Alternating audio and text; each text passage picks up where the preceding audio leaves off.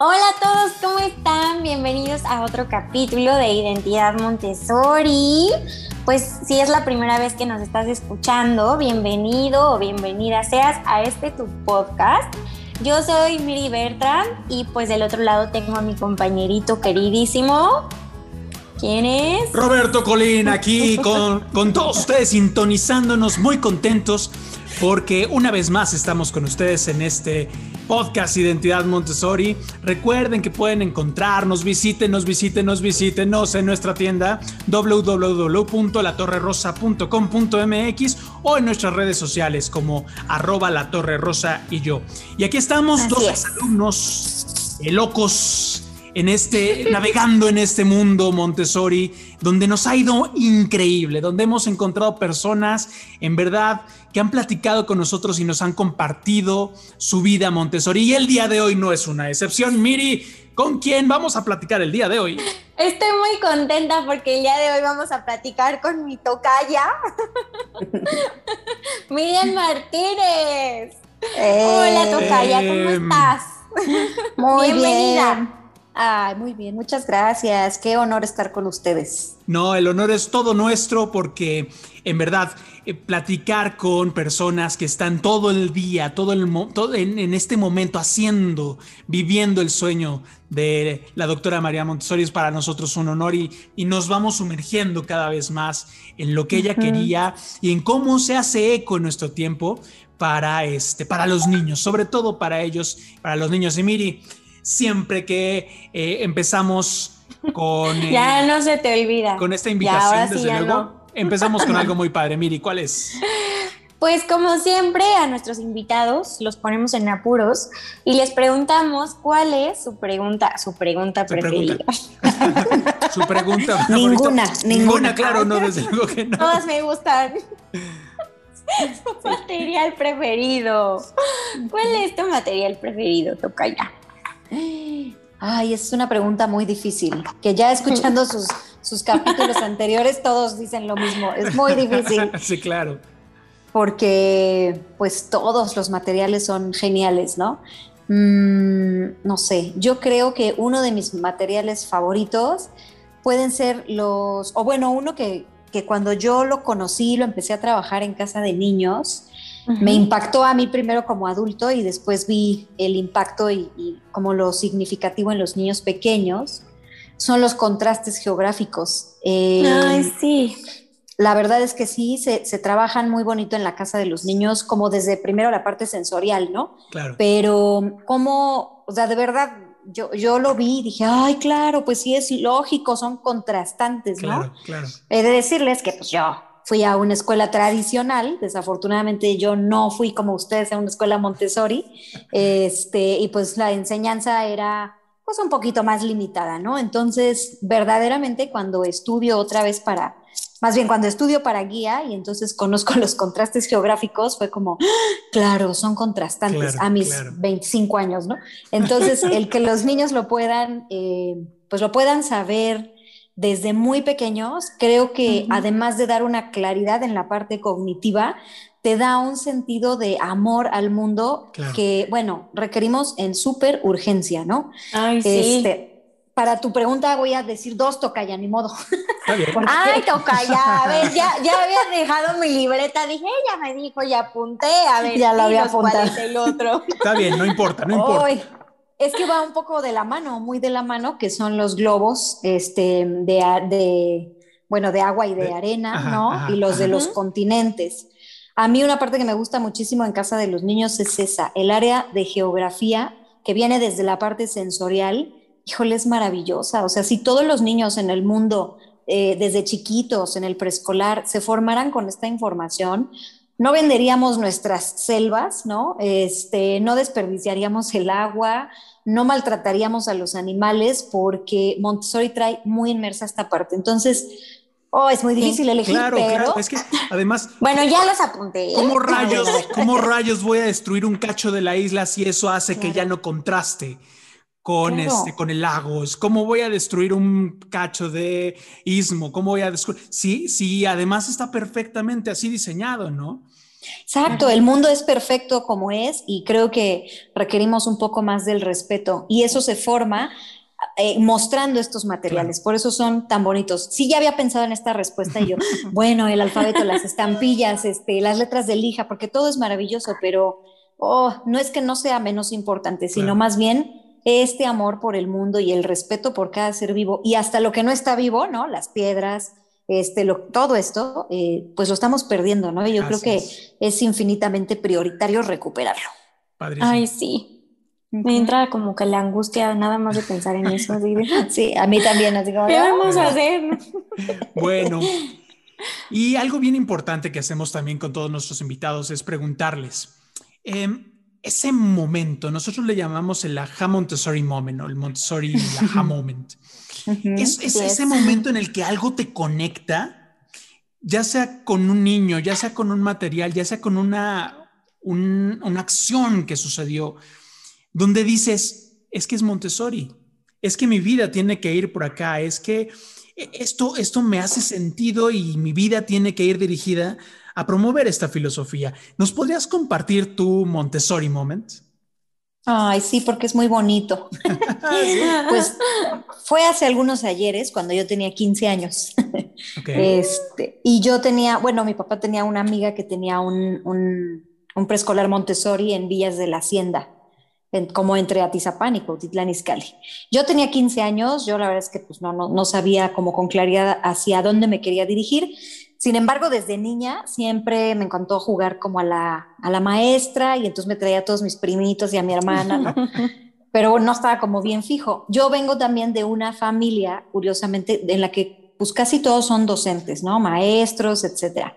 Y de hecho, mi abuela, mi, bisabuela era italiana. Entonces también como que traemos esa, como esa parte. Yo digo que es una carga genética, ¿no? Pero bueno, ese no es el Montessori moment, ¿no?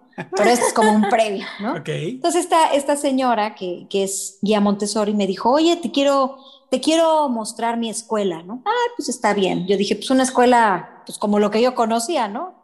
Normalita. Este, y cuando entro, abre la puerta y yo recuerdo claramente haber visto a un niño sentadito este, con su batita, con su mantel, este, tomando su refrigerio, escuchando música clásica en una paz así y una tranquilidad y un silencio y un orden, pues que yo a lo mejor nunca había visto en un niño pequeño de esta edad o a lo mejor no había como atendido mucho, ¿no? Para mí eso fue así, ¿no? O sea, fue un, una revelación, ajá, y fue donde dije, ¿cómo es esto posible? ¿No? Sí, exacto. Y yo dije, yo quiero hacer esto de mi vida, ¿no? O sea, para mí fue maravilloso Años después, otra, otra persona me invitó a ser asistente de su taller em, y entonces aprendí, desde ahí empecé a ver cosas maravillosas en Montessori, ¿no? Y bueno, pues ya, eh, en ese inter también eh, decidí estudiar pedagogía y pues este, ya estudié licenciatura y maestría en, la UNAM de pedagogía y la verdad es que hasta mis compañeros me hacían burla en la universidad, me decían Miri Montessori porque yo para todo, así, a ver, ¿quién tiene un ejemplo? Y yo, no, es que en Montessori, este, así, así, así. Y me acuerdo que hasta una vez me peleé con uno del, del salón porque me decía, claro que no, María Montessori no hizo sus materiales. Y yo, ¡Ah! ¡Claro que sí! ¿Qué pasa? ¡Qué privilegio!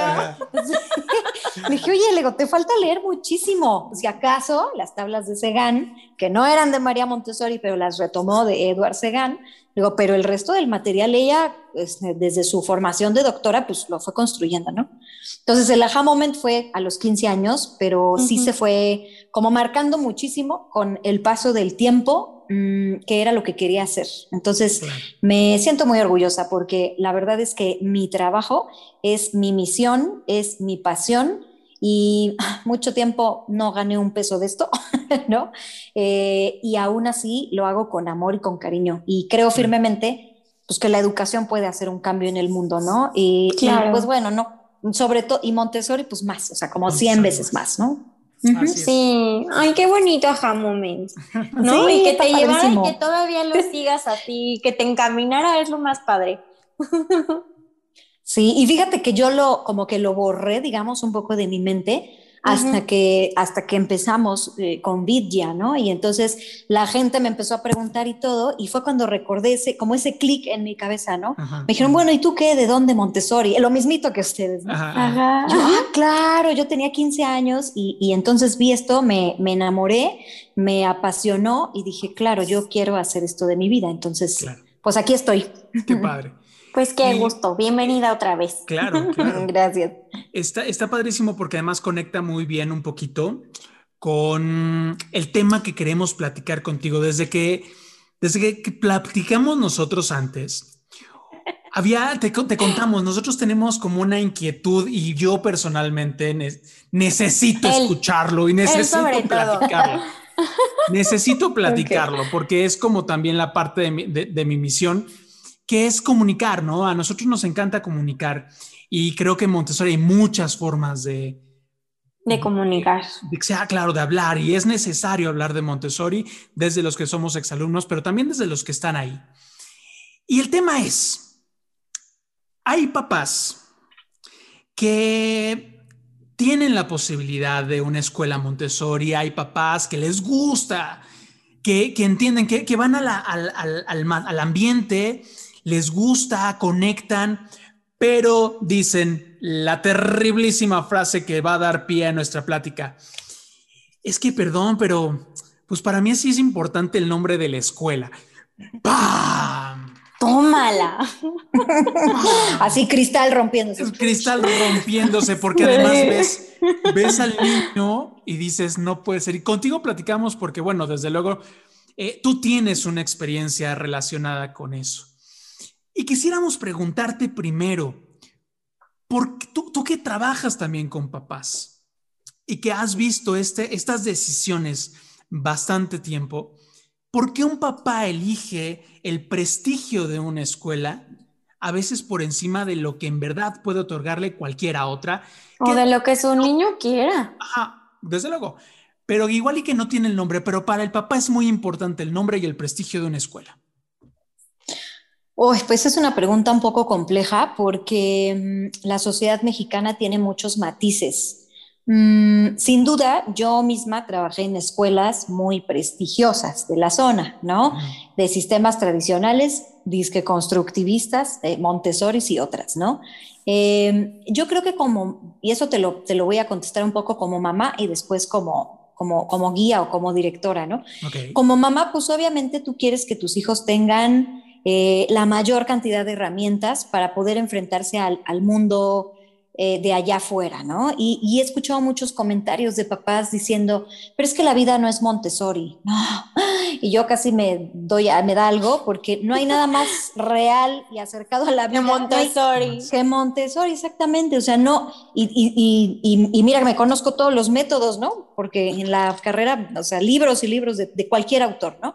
No hay un método más acercado a la vida real que Montessori. ¿Por qué? Porque es multigrado y la vida es multigrado. Tú no sales a la calle y te encuentras puras mujeres de tu edad o puros hombres de tu edad, ¿no? Eh, el aprendizaje es a ritmo de cada quien. Las personas eligen casarse o no, tener hijos, estudiar o no, en diferentes etapas de su vida, ¿no? O sea, entonces yo a veces digo, mm, pues no hay nada más acercado a la vida que Montessori. Eso como primero. Entonces, bueno, los papás quieren obviamente brindarle a los hijos como todas las herramientas, ¿no? Y te preguntan, ¿y tiene inglés? ¿Y tiene francés? ¿Y tiene alemán? ¿Y tiene natación? ¿Y este tiene chino mandarín? Porque es el que viene, ¿no? Ahora con fuerza. Eh, y yo a veces pienso y digo, mm, ok, sí, lo podemos meter en la currícula, pero a costa de qué, ¿no? Eh, y ahí yo creo que por lo menos y, no es que esté una cosa peleada con otra, no es que el aprendizaje académico esté peleado con la felicidad del niño, ¿no? De hecho, en Montessori, el aprendizaje académico es excelente y de gran nivel y va de la mano con la satisfacción de las necesidades de los niños. Eso es algo que no, como que no, no miramos los papás, ¿no? Nosotros aquí hemos tenido afortunadamente muchos niños que permanecen con nosotros, pero pues otros tantos que, que, están buscando a lo mejor otra cosa, ¿no? Me, acuerdo mucho de una mamá de, no, pues es que vino a la observación y me decía, es que ya estuvo bueno de estar jugando. Y yo, ah, ¿no? ¿Cómo, no? Este, no, es que no están jugando. a ver, señora, le voy a explicar las bases y lo que hace este material de Claro. Sí, pero la mamá, esa mamá, de manera muy particular, ella quería un uniformito y unos honores a la bandera y tareitas y el festivalito de diciembre donde todos bailen ahí, ¿no? Entonces, pues sí, sin duda Montessori tiene diferencias sustanciales. Eh, y entonces, pues no le íbamos a dar eso porque no, no es nuestra forma de trabajo, ¿no? Eh, en algún otro momento escuché otros, ¿no? La verdad, muy lindo, siempre los voy a recordar con mucho cariño, pero me decían, nos llevamos a fulanito, ¿no? A la escuela grandota de estas famosas, ¿no? Eh, pues porque ahí van todas sus primas y el inglés. Claro. ¿no? Y yo, ok, sí, claro, ok. ¿no? Eh, pero bueno, sí me dijeron, nos costó mucho trabajo tomar la decisión. yo, pues anímense. sí, claro. Pero sí creo que todavía hay un pensamiento en la población mexicana donde el nombre de la escuela pesa para que tú formes contactos en el futuro. Mm, justo, justo eso era lo que le decía a Robert. Yo decía, yo no sé si los papás piensan que por el hecho de ir así como desde chiquitos y que hagan sus amiguitos de no sé, de, ah, pues voy en la, en la escuela con el hijo del dueño de Burger King, ¿no? Y entonces eso va a ser, es que tenemos un caso por ahí, pero no puedo no puedo dar nombres. No, de Burger King. No puedo dar nombres. Este, yo decía, pero pues al final yo creo que lo que más debería de pesar debería de ser hasta eso el nombre de la universidad, ¿no? Porque ya es. en lo que la gente se va a fijar a la hora de contratarte. Yo digo, no sé, ¿no? No, y tienes razón. Nadie vamos a ver en qué kindercito, en qué primaria, y no por Exacto, nadie se fija en eso. No, no, no, no se fijan pero no sé si es, mira, yo la verdad va a ser un poco fuerte a lo mejor lo que yo digo, pero esto responde a una necesidad de, los papás, no del niño, una necesidad de decir, vean que pago 10, 12 mil pesos porque mi hijo está en la superescuela NICE donde llevan inglés, francés, alemán y todo esto, pero yo, yo lo que, a lo mejor con este podcast, lo que, lo que buscaría es que los papás atiendan más la necesidad del niño que el prestigio o que la imagen de la escuela. Yo misma trabajé para una escuela muy grande de más de 52, 53 años, con salones de 35 niños, donde los niños en cuarto de primaria no sabían leer y escribir y les cobraban una millonada a los papás. Y yo como profesional en educación decía, híjole, o sea, ¿cómo es posible esta situación? Es, a este niño se le debió de ubicar desde muy pequeño y pues decir, nosotros no tenemos esta verdadera personalización de la educación, ¿no? Porque ahora todas las escuelas se venden como que sí vamos a ir al ritmo del niño. No es verdad. Yo soy pedagoga, yo soy guía Montessori, mamá y directora de una escuela. Y no es verdad que un sistema constructivista o un sistema tradicional pueda verdaderamente dar la atención individualizada que sí puede dar un sistema Montessori. Y, lo dices, lo dices, o sea, ni siquiera es ahora sí que el descargo de las escuelas ni siquiera es culpa del nombre de la escuela, es el sistema. O sea, no hay forma de que una educación masiva, donde además la calificación, donde además la tarea, donde además el orden, entre muchas comillas, es, eh, van marcando la pauta de crecimiento a comparación de un ambiente preparado que está diseñado que una guía que está diseñada, que el material que está diseñado, todas estas cosas, justamente para respetar la independencia y la autonomía de un niño. Entonces, yo, yo, yo sí quisiera preguntarte, al final el papá, como tú dices, está muy preocupado por darle las herramientas. ¿En verdad un niño en una escuela de prestigio sale con más herramientas que un niño en una escuela Montessori? No, no. Yo iba a decir, yo te puedo contestar eso. no. Híjole, es que, ¿sabes? Dejemos un poco de lado tal vez la masificación. Mira, yo, yo fui a una escuela así, ¿no? Y aparte de monjas. Entonces, este, vaya, si tú eres listillo y aplicado y todo, este, vas, vas saliendo adelante, ¿no? Pero mm, creo que lo, lo, lo más importante, a lo mejor a destacar de manera positiva en Montessori, es que aquí se atiende también las, eh, lo que se llama en recursos humanos las, las habilidades suaves, o no me acuerdo cómo se llama. Blandas. sí, the soft skills, ¿no? O sea, esas habilidades blandas. Entonces, ¿qué hace un niño Montessori y por qué mis hijos son Montessori desde la cuna y por qué desde ese ajá Montessori yo dije, esta tiene, este tiene que ser el futuro de la educación o por lo menos así yo, yo lo miro? Eh, es por eso, ¿no? Porque Montessori atiende la parte emocional de manera muy importante y a veces en todo lo que tú dices, Roberto, que está implícito en el ambiente, la guía, el ambiente, los materiales, la filosofía, toda esta construcción, porque no es solo una cosa, ¿no? Es toda esta construcción. Entonces yo ya me voy a quitar de ser pues guía Montessori, no, más bien, o sea, yo como pedagoga te puedo decir, tú quieres un niño que sea, que aprenda a cuestionar, que, que tenga habilidades de investigación, que sepa resolver conflictos, que pueda manejar la parte emocional y que además tenga todo el bagaje académico superior al mínimo que pide la, Secretaría de Educación Pública, Montessori. Yo no sé qué hagan los demás y siempre agradeceré todos los trabajos donde estuve, de todos aprendí cosas muy valiosas. Sin embargo, si tú quieres brindarle a tu hijo las mejores herramientas, pues sí tendría que ser Montessori. Y más ahora, con la pandemia, porque yo lo que observo y lo escuché en alguno de los podcasts de ustedes, y yo ya lo había pensado desde el año pasado, y lo platiqué hoy con una guía de taller, ¿no? Me decía, Miriam, es que la pandemia encueró a las escuelas. Le dije, por supuesto. Y, y, las escuelas que, que, supimos hacer nuestro trabajo, pues sobrevivimos, ¿no?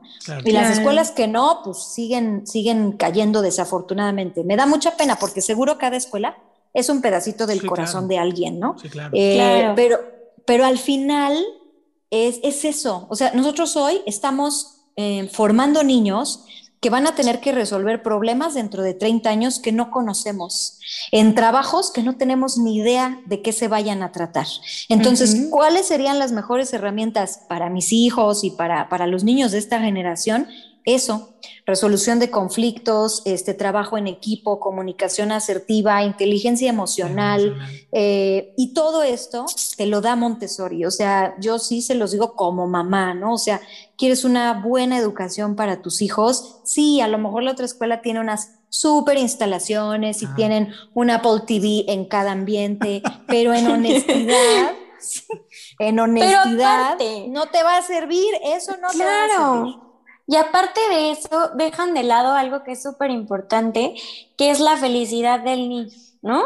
Que yo, yo puedo ver o veía, me acuerdo perfecto, que yo iba súper feliz a la escuela y mis primos cuando era domingo así de, no, es que no quiero ir a la escuela, ¿no? Y empezando eso, luego se me olvidó la cartulina. ah, sí. Pero yo creo que ahí debería de pesar más esa parte de la decisión de los papás, que es un punto súper importante que en Montessori los niños realmente van a aprender y van felices, ¿no? Así es, es real, el aprendizaje es real, no, no es cuento. O sea, los niños, mm, yo pues tengo la obligación y la fortuna, ¿no? De revisar los programas CEP de preescolar y de primaria, ¿no? Y entonces también hace un tiempo me, me, cuestionaban unos papás, ¿no? Bueno, pero ¿y si siguen el programa de CEP? Y yo, híjole, no, pues sí, pero como tres veces más adelante, ¿no? Porque yo misma lo viví, ¿no? E, e, algún pequeñito que, que era un poco más despierto, inquieto y que avanzaba más rápido que los demás, ¿Qué pasa en un sistema este, tradicional? Pues se tiene que detener y esperar a que todos lo alcancen, ¿no? Y se aburre y se para y entonces hasta la conducta se modifica porque el niño no tiene satisfechas estas necesidades. Yo creo que el 85% de los niños que están catalogados en un sistema tradicional como niños con mala conducta son niños que no están siendo atendidos en sus necesidades bueno, pues lo decía la doctora, ¿no? En esta parte este, cognitiva, emocional y, bueno, en palabras de ella, psíquica, ¿no? Cuando yo no tengo esta satisfacción, pues obviamente voy a buscar molestar al otro y picarle aquí, rayar acá. hacerla de otra forma. Exactamente. Entonces, eh, yo creo firmemente mis hijos van a tener grandes herramientas. Eh, los proyectos como los de ustedes me dan fuerza a mí, seguramente a un montón de, personas en la comunidad Montessori, porque yo quiero que mis hijos en 20 o 30 años digan eso, ¿no? Yo fui a una escuela, mis hijos son los únicos de la familia de mi esposo que son hippies Montessori. Todos los demás van a un sistema de los que conocemos, ¿no? Este, Está muy bien, cada quien puede elegir, pero sí quiero que mis hijos tengan esas herramientas, pero sobre todo estén satisfechos con, el, con la persona que son, ¿no? o sea, me encanta escuchar Ahora, por ejemplo, escuché el capítulo de ustedes donde tienen una mamá y un papá que son Montessori y que el papá es médico. Y entonces ah. esas, es maravilloso porque, claro, y siempre tengo ese pleito con una persona muy querida, un amigo mío. Él me dice, no, no, Miriam, para hacer dinero, pues tienes que hacer dinero. Le digo, no, si tú sigues tu misión de vida, todo va a fluir. No, claro que no. Y yo, no, claro que sí, ¿no? Entonces, quisiera eso para mis hijos y para los demás niños del mundo, ¿no? O sea, no solamente tener toda la parte de preparación en idiomas, en, en, este, en el área académica, en todos, pero además que sea feliz y que esté satisfecho con lo que hace, porque de nada sirve un ser humano amargado, infeliz, enojón, en una oficina haciendo la contabilidad, porque pues es lo que estudió, ¿no? No, y haciendo insoportable la vida a los demás. Sí, sí, sí, porque seguramente es, como el ejemplo de los niños del, sistema, ¿no? O sea, cuando yo no tengo satisfechas mis necesidades psíquicas, pues voy a empezar a repartir, ¿no? Claro. Y, y, pues no está padre. Padrísimo. Eh, hay muchas cosas que todavía te queremos preguntar, pero tenemos que hacer una pequeña pausa. Ok. Queremos hacer una pequeña pausa y regresamos ahorita en este programa Identidad Montessori.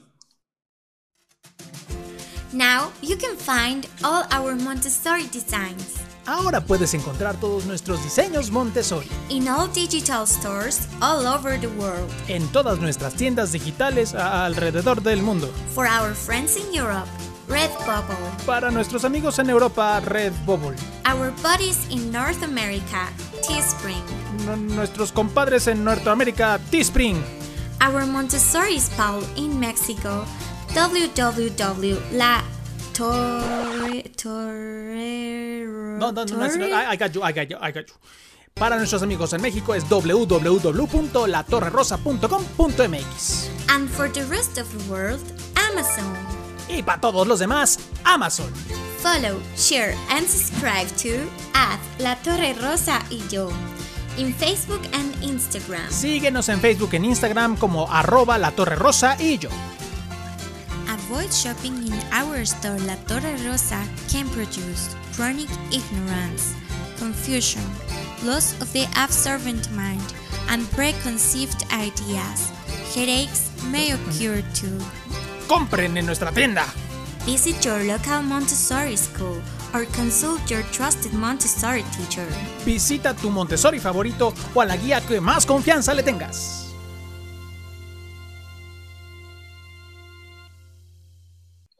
Y bueno, pues ya estamos de vuelta, ¿verdad que no nos tardamos nada? Esperemos que les esté gustando nuestro comercial que hicimos con mucho cariño.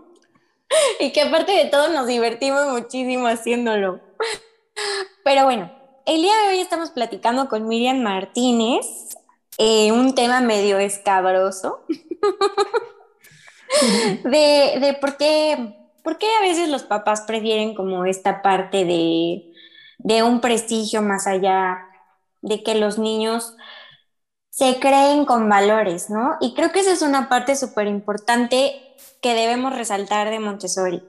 En Montessori los valores se manejan a diario, no es como en un sistema tradicional y puedo decir que estoy completamente segura que así es, que en el tradicional desgraciadamente solo manejan, no sé, la semana del respeto y no vuelve a trabajarse nunca más, ¿no?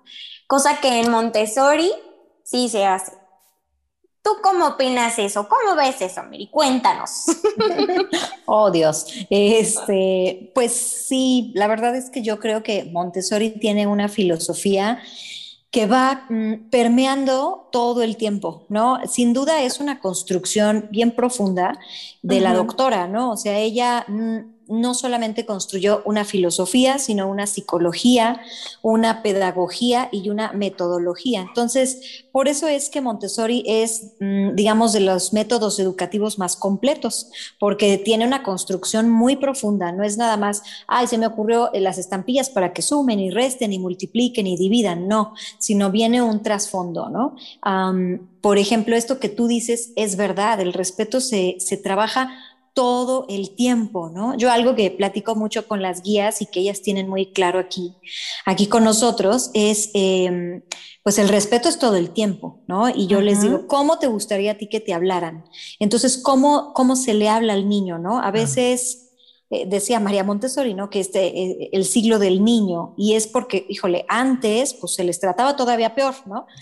Eh, el respeto está todo el tiempo, todo el tiempo está presente en un ambiente Montessori, desde cómo me dirijo a él, desde si me agacho para estar a su altura, en vez de pararme y mirarlo desde, desde arriba, como desde mi poder como adulto, ¿no? Claro. incluso, bueno, hace mucho tiempo las escuelas tenían como un pedestal, ¿no? Y entonces en el pedestal estaba el escritorio y estaba la maestra que era pues, la todopoderosa que, que sabía todo, ¿no?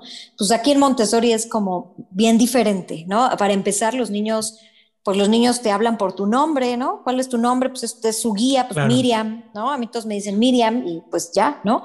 Este no es como, ay, la directora, ¿no? Entonces, el respeto se trabaja todo el tiempo, la colaboración se trabaja todo el tiempo. Bueno, el respeto se sigue trabajando al yo estar en un ambiente donde dejo las cosas mejor de como las encontré, porque el que sigue puede ocuparlas, ¿no? Claro. si yo no lavo, si yo no lo recojo, si yo chin, le arranqué a la plantita y todos te van a voltear a ver así como, ¿no? ¿Qué le pasa? ¿No? Eh, pues claro, porque el respeto eh, permea todo el tiempo. Es, es algo que se trabaja todo el tiempo, igual que la colaboración, igual que el trabajo en equipo, em, por ejemplo, compartir. el compartir con el refrigerio, sin duda son cosas que se trabajan todo el tiempo, ¿no? Yo digo, solo pongo este ejemplo que es lo que yo viví en una escuela de las que trabajé, ¿no?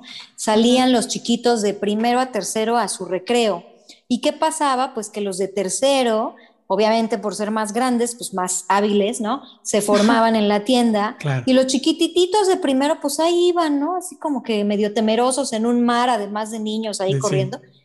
O sea, a mí me da mucha tristeza porque los de primero nunca compraban, porque además los de tercero y los de segundo se les metían y se les metían y se les metían. Y estos chiquitos, pues así como ni siquiera les decían nada, ¿no? Obviamente, no, estoy diciendo, los niños no tienen malicia, pero el mismo sistema, Te, te, va llevando como a este actuar, ¿no? De, no, pues quedan cinco minutos y pues comper, ¿no? Total, ya que por fin compran los chiquitos, ya tocan la campana y se acaba, ¿no? Eh, haciendo un poco un comparativo con Montessori, donde en el refrigerio una persona trae para compartir a todos los demás, además el que trae el refrigerio se siente guau porque es el día en que él va a compartir. Era increíble esa sensación. Todos, sí, todos comen al mismo tiempo, comen lo mismo. Ahora tampoco este es un sistema socialista. puede, sonar. Sí, porque van a decir, ah, no, no. Y Montessori se negó. No, pero está justo este valor de compartir, ¿no? que en el tradicional, pues no, no se, no se cubre. Y pues qué mejor que que vayan a una escuela donde se formen realmente con valores, que sabes que van a estar ahí marcados en el corazón, a que te vayas por una escuela de, prestigio. Sí, ya te quité la idea. ah, no, está bien. Esa escuela de prestigio en la que yo trabajé, pues no se atendía este tipo de cosas, ¿no? Yo decía, a ver, pues no que muy humanos, no que vamos eh, a trabajar contra el bullying, ¿no? Este, desde la esencia filosófica del sistema, no de las personas, ¿no? Este, pues no se trabaja. Entonces en, en, Montessori esto no. Y también los niños Montessori, porque también me dicen, pero no van a saber entonces cuando se vayan a una escuela tradicional. No, sí van a saber porque son bastante entendidos, ¿no? O sea, mis, mis, niños saben hacer una fila, si hay que hacer una fila, saben esperar su turno. O sea, son cosas que sí eh, vamos comprendiendo en el día a día, ¿no? Eh, pero sí, sí, sí es, sí es diferente el manejo de los valores entre un sistema y otro. Entonces, yo creo que lo que necesitamos es un mundo más humano y para eso, pues esto. Claro. Yo creo que inclusive lo, dices y me, brincó así gratamente, porque eh, al final estamos preparando a, los niños para trabajos que no conocemos. Me encantó esa frase, te la vamos a robar. Este, Desde luego te, mencionamos, pero es para trabajos que no conocemos, en circunstancias que no conocemos.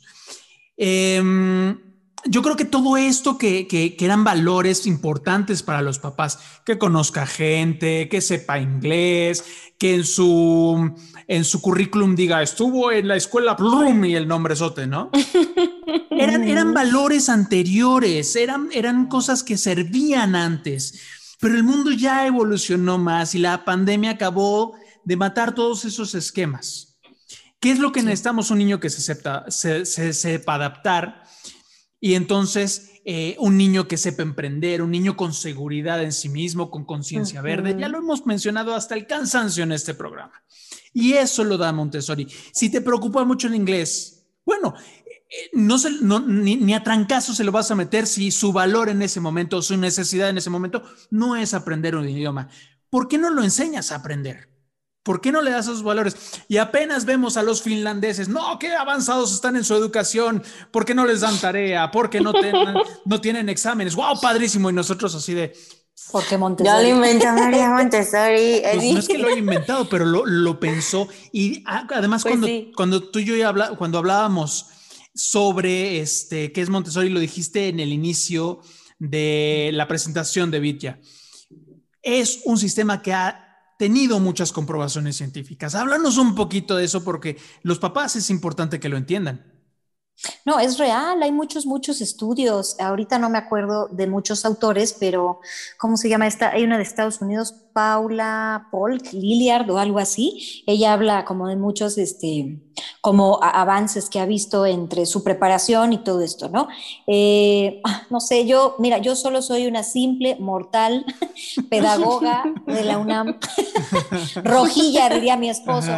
Pues sí, yo siempre nadando contra corriente, ¿no? Este, pero hay muchos estudios que avalan que, que, cuando el niño está, digamos, en un equilibrio emocional, aprende más y mejor. María Montessori no hizo escuelas para que los niños fueran felices, ese no era el objetivo, pero sí es una consecuencia de nuestras escuelas, ¿no? Que el niño esté satisfecho. otra ventaja, pues, o sea, genera la autoestima, ¿no? Y yo sé que a lo mejor van a decir, oye, vida práctica, lavar, este, barrer, trapear. O sea, vemos seres humanos que nunca nos dejaron hacer eso en la infancia, ¿no? Entonces, llegamos a un espacio así de, ¿cómo hago un huevo cocido o un huevo estrellado, no? Y los niños Montessori tienen un montón de herramientas. Entonces, hay muchísima evidencia científica eh, de que la metodología Montessori funciona si se lleva, siempre y cuando más bien, se lleve bien, ¿no? Em, y además, tengo un montón de evidencia, digamos, como medio empírica de, cuando pues, yo también he visto niños, cuando yo era asistente del taller, tengo un, chico en mi Facebook que él iba al, taller donde yo era asistente, ¿no? Y él leía muchos libros de animales todo el tiempo. Yo en mi ignorancia decía, ay, este niño nada más se hace menso, ¿no? y se volteaba y me decía, ¿Sabías que el águila calva americana vuela 400 kilómetros por hora y tiene tantas plumas y pone tantos huevos? Y yo, ay, órale, ¿no? Este, no, pues guau. Y este chavito este, terminó la secundaria y le dijo a su mamá, mamá, quiero hacer la prepa abierta porque yo ya sé qué quiero hacer de mi vida, quiero ser biólogo. ¿No? Y entonces tenía toda la, parte este, académica bien firme, ¿no? De Montessori, y hizo, hizo la prepa creo que en año y medio, y después se fue de oyente a la Universidad de Veracruz, porque todavía no tenía la edad, ¿no? Como para ingresar. Y pues yo siempre les digo, es el biólogo más feliz del mundo, o por lo menos de mi Facebook, porque es un chavo súper comprometido con su labor, enamorado de lo que hace, no le falta nada, ¿no? Yo no estoy diciendo que salgamos a la calle y simplemente seamos felices. Obviamente, pues necesitas trabajar por ello, ¿no? desde una perspectiva a lo mejor un poco material, como, como lo es el dinero, como son los recursos, pero también desde una perspectiva emocional, que creo que Montessori da muchísimo muchísima atención a eso, ¿no? Se trabaja con los niños la parte emocional, pero las guías también trabajamos mucho y resolvemos muchas cosas emocionalmente para poder ser buenas guías, porque pues no se vale que nosotras mandemos nuestros traumas a los niños. Entonces, híjole, pues es que acervo cultural y, bibliografía, pues tenemos muchísima, ahora no tengo como un documento, pero se los puedo compartir eh, donde se habla de las maravillas de la educación Montessori, ¿no? Antes, bueno, no antes de Montessori, hay, había aquí en México en los 70 una corriente que se llamaba de escuelas activas, y que tienen un montón de trabajos Montessori, ¿no? Este, desde cuidar el huerto, desde cuidar animalitos, todo esto. Y, entonces tengo eh, en mi equipo una, una persona muy linda que trabajó en la gestación de este tipo de cosas. Y entonces ella me decía, en los 70 ella era mucho más joven, ¿no? Y me dice, pues es que la educación, la escuela activa es, es, es Montessori. Lo que pasa es que apenas como que lo estamos descubriendo, sí estamos un poquito atrás, la SEP y, el sistema educativo mexicano en general, pues tenemos como 90 años de atraso, ¿no? Apenas ahorita se está mirando y gracias a la pandemia la parte emocional de los niños, ¿no? Pero pues eso tiene que mirarse desde siempre, creo yo. Claro. Y yo, yo no quisiera decir, porque este programa desde luego no es para entrar en, en política ni nada, yo no. quiero pensar que haya una intencionalidad en que los niños no tengan autonomía, que los niños no tengan un pensamiento crítico, pero bueno, este, sí, sí creo que es bien importante que los papás nos escuchen y que si podemos dejarles algo sería el decirles, papás, eh, a, ustedes les tocó, ustedes se sintieron pues encasillados en una carrera que a veces había estudiado su propio papá y entonces tienes que estudiar esto porque te tocaba. Otra, eh, tienes que estudiar en la escuela que yo estudié, estudia lo que quieras, pero en la escuela que yo estudié. O tienes que estudiar en esta porque si quieres ser un gran abogado, porque si quieres ser un gran eh, contador o médico, o las carreras que nosotros sabemos que son las, las cajas donde nos están metiendo a todos.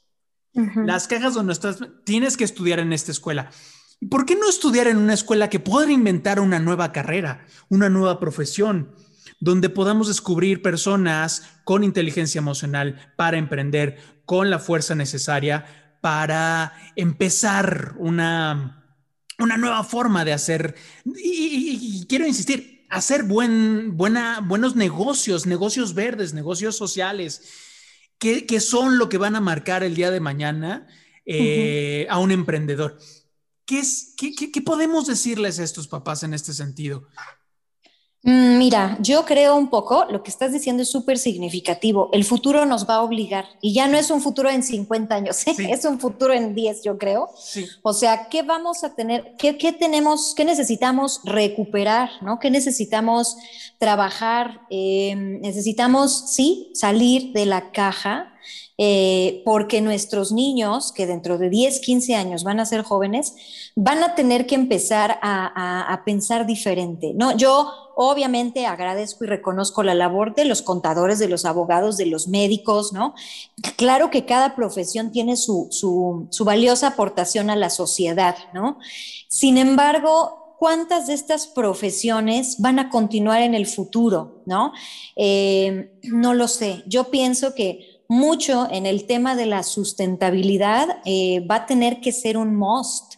Ah, nuestros hijos van a tener que aprender a eh, cuidar un poco más el agua, a lo mejor a construir mecanismos en casa donde los puedas volver a reutilizar.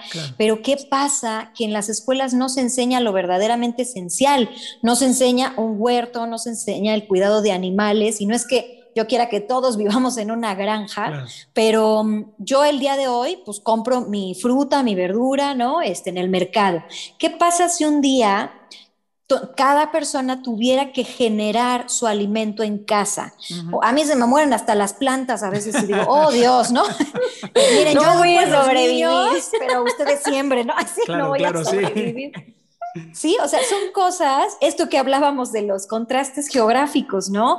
Eh, ¿Cómo puedo respetar eh, la, formación natural de la tierra? El otro día veía una serie, este, esta serie de Zac Efron, que está en estos países nórdicos, creo, donde ellos reutilizan un montón de cosas, ¿no? Y la fuerza, a lo mejor del viento o de, la, o de las cascadas que tienen, pues les proporciona energía, ¿no?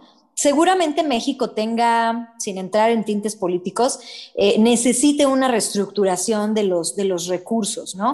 Eh, ¿Qué pasa en México? Tristemente, Y ahora lo estamos viendo un poco con las campañas políticas, ¿no? Todo mundo tiene un bando y entonces hablo mal del otro y me burlo porque yo soy más inteligente que tú, ¿no? Esa es una forma cero ganadora de salir adelante. ¿Por qué? Y, también tener un pensamiento de pobreza y de miseria e-, es, pésimo. ¿Por qué? Porque eso no nos va a ayudar. Pero ¿qué tal sería empezar a investigar con, verdaderos expertos en la materia acerca de, de cómo reutilizar el agua, ¿no? El otro día veía unos que inventaron, creo que una sustitución como de piel, pero con nopal, ¿no? o sea, como todas estas, digo, México tiene un montón de gente muy talentosa y muy capaz, ¿no? Entonces, creo que necesitamos unirnos como comunidad y eso no te lo van a enseñar en el sistema tradicional, porque de base es un sistema eh, formado por competencias, porque le vamos a dar el cuadro de honor, o sea, fulanito a fulanita, que es súper estudioso, ¿no? Y, y este, pues todos los demás son burros. No se les dice así, pero está implícito que Pues, ella es inteligente, los demás mm, no, no sabemos, pero ella se sacó un 10, ¿no? Entonces, es un poco esto que estamos viviendo ahorita, ¿no? O sea, es como, ah, pues yo soy inteligente, entonces voy a votar por tal y por tal, ¿no? O sea, es como quitarnos esos prejuicios, pero también asumir nuestra responsabilidad, ¿no? Estamos acabando con todo y no hay alguien que se detenga y diga, a ver, no, no lo podemos seguir haciendo así, ¿no? ¿Qué vamos a hacer? Pues no sé, penalizaciones, no sé, mm. como es complejo, ¿no? Yo jamás querría ser presidenta de un país, ¿no? Porque es muy difícil. Pero creo que, Montessori y, este mensaje es para los papás, ¿no? O sea, quieres que tus hijos tengan estas herramientas, quieres que formen comunidad y trabajen en equipo, no hay mejor sistema que Montessori eh, y que a lo mejor algunas otras pedagogías alternativas, ¿no? Que construyen un ser humano como lo que quería la doctora, ¿no? Ella decía, ciudadanos del mundo, ¿no? O sea, formar seres que hagan el, ahí está, ahí está, ciudadanos del mundo en la playera, ¿no? O sea, seres humanos que estén conscientes y sean cuidadosos. ¿Qué está pasando ahorita? Eh, pues cada vez estamos más cerca del día cero, ¿no? O sea, o sea, sin agua. Y sin agua, pues no hay nada más. no importa en lo que trabajes, no importa que seas el abogado este, más reconocido de este, Bosques de las Lomas, ¿no? Porque igual que una persona que barre las calles en la colonia Nezahualcóyotl necesitan agua. Entonces no estamos atendiendo lo verdaderamente importante. ¿Dónde tus hijos sí pueden aprender lo verdaderamente importante? Pues en un espacio Montessori, donde desde que sean pequeños se les va a formar para construir comunidad. Así, creo yo, ¿verdad? No soy experta ni, ni tuve la oportunidad de hablar con la doctora María Montessori, pero creo que era lo que ella buscaba, ¿no? Después de la Segunda Guerra Mundial, seres humanos preocupados en hacer una comunidad que pueda colaborar. Así es. Y, pues no, o sea, sí, sí, a lo mejor las escuelas, y no creo, ¿eh? yo creo que habemos muchas escuelas Montessori con una oferta muy buena, hasta en temas de idiomas, ¿no? Nosotros aquí en VID ya le, le pegamos fuertemente a los idiomas porque sabemos que el inglés pues ya es básico, ¿no? Pero nunca va a ser a costa de la felicidad de nuestros niños, porque primero tienen que ser buenos seres humanos y después ya pueden dominar el inglés al 110%, ¿no? Y estamos completamente de acuerdo. Se nos está terminando el programa. Eh, hay un montón de cosas que todavía te vamos a tener que volver a invitar para hablar. Este, eh, ya a mí se me hace súper importante. Ay, esta parte del verde, ¿no? O sea, Sí, sí quisiera tomar un podcast de verdad para, para concientizar, digo, todos los que pertenecemos a Montessori, me atrevo a decir que sí estamos muy preocupados, pero pues si con el podcast podemos llegar a más personas para que empecemos a ver por esta parte. Yo, yo, yo le diría así, facilito a los papás que nos están escuchando, pregúntale a tu hijo cuántas plantas hay en el salón donde está teniendo clases. y ahorita, y yo les puedo decir, vamos a preguntarle a Miri cuántas plantas tiene en el ambiente. No, pues como, como 20, 30 plantas más un jardinzote, más la higuera, más el limón, más la zarzamora. O sea, ellos ven cómo crece. Y cuando tú te das cuenta cómo se crea y la naturaleza no nos necesita, pues el niño aprende a amarla, ¿no? Así es, se las No, y aparte de esta parte como de cuidar y así es súper bonito. Pero sí, vamos a dejarlo para otro podcast, por favor. No, lo, dejamos así sobre todo porque, bueno, eh, es una de las cosas bien importantes que los papás tienen que, que, que entender, porque también tú lo decías, hay un montón de mala información, hay pocos espacios donde nosotros nos estemos dando los, el tiempo para explicar a los papás, oye, Así está, así es Montessori. Entra, conoce esta familia y no te vas a arrepentir. Eh, Miri, ¿con qué te quedas? Miriam, Miriam Bertrand, ¿con qué te quedas? Miri uno, Miri dos. Uno.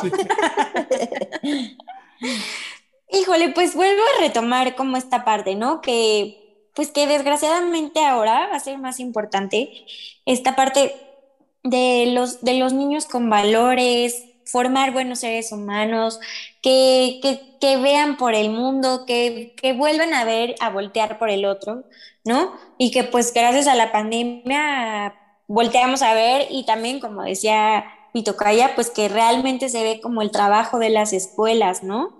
Que ahora sí quedaron al descubierto y que pues los papás piensen más allá, ¿no? Más allá de, de si va a triunfar en la vida o no, hay que vivir en el presente, ¿no? Y que si la escuela los va a hacer felices, ellos siempre se van a acordar de eso y que van a dejar unas memorias increíbles y aparte formando grandes seres humanos. Así es, así es. Eh, ¿cómo, ¿Cómo podemos entrar en contacto con Bitya? Porque ya hay en este momento un montón de papás que nos están viendo que dicen, yo quiero saber un poquito más de la escuela Montessori Bitya. ¿Cómo podemos enterarnos más?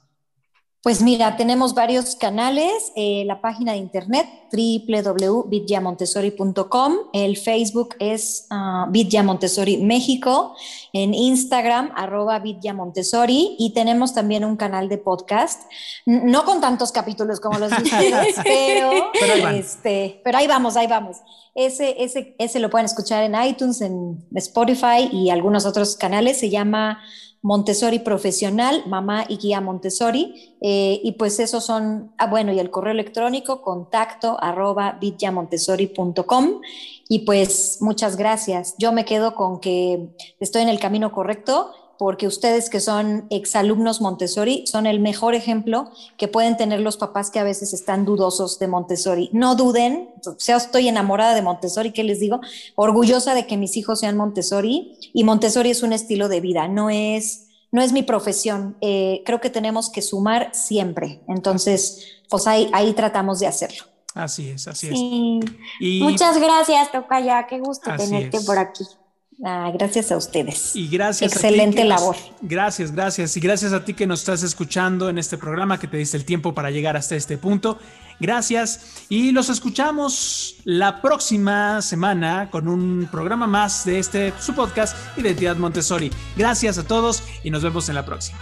Gracias por escucharnos en este tu podcast, Identidad Montessori. Recuerda que puedes enviarnos tus preguntas y sugerencias a través del correo contacto arroba latorrerosa.com.mx o también en nuestras redes sociales de Facebook e Instagram con arroba la torre rosa y yo. Nos escuchamos en la próxima.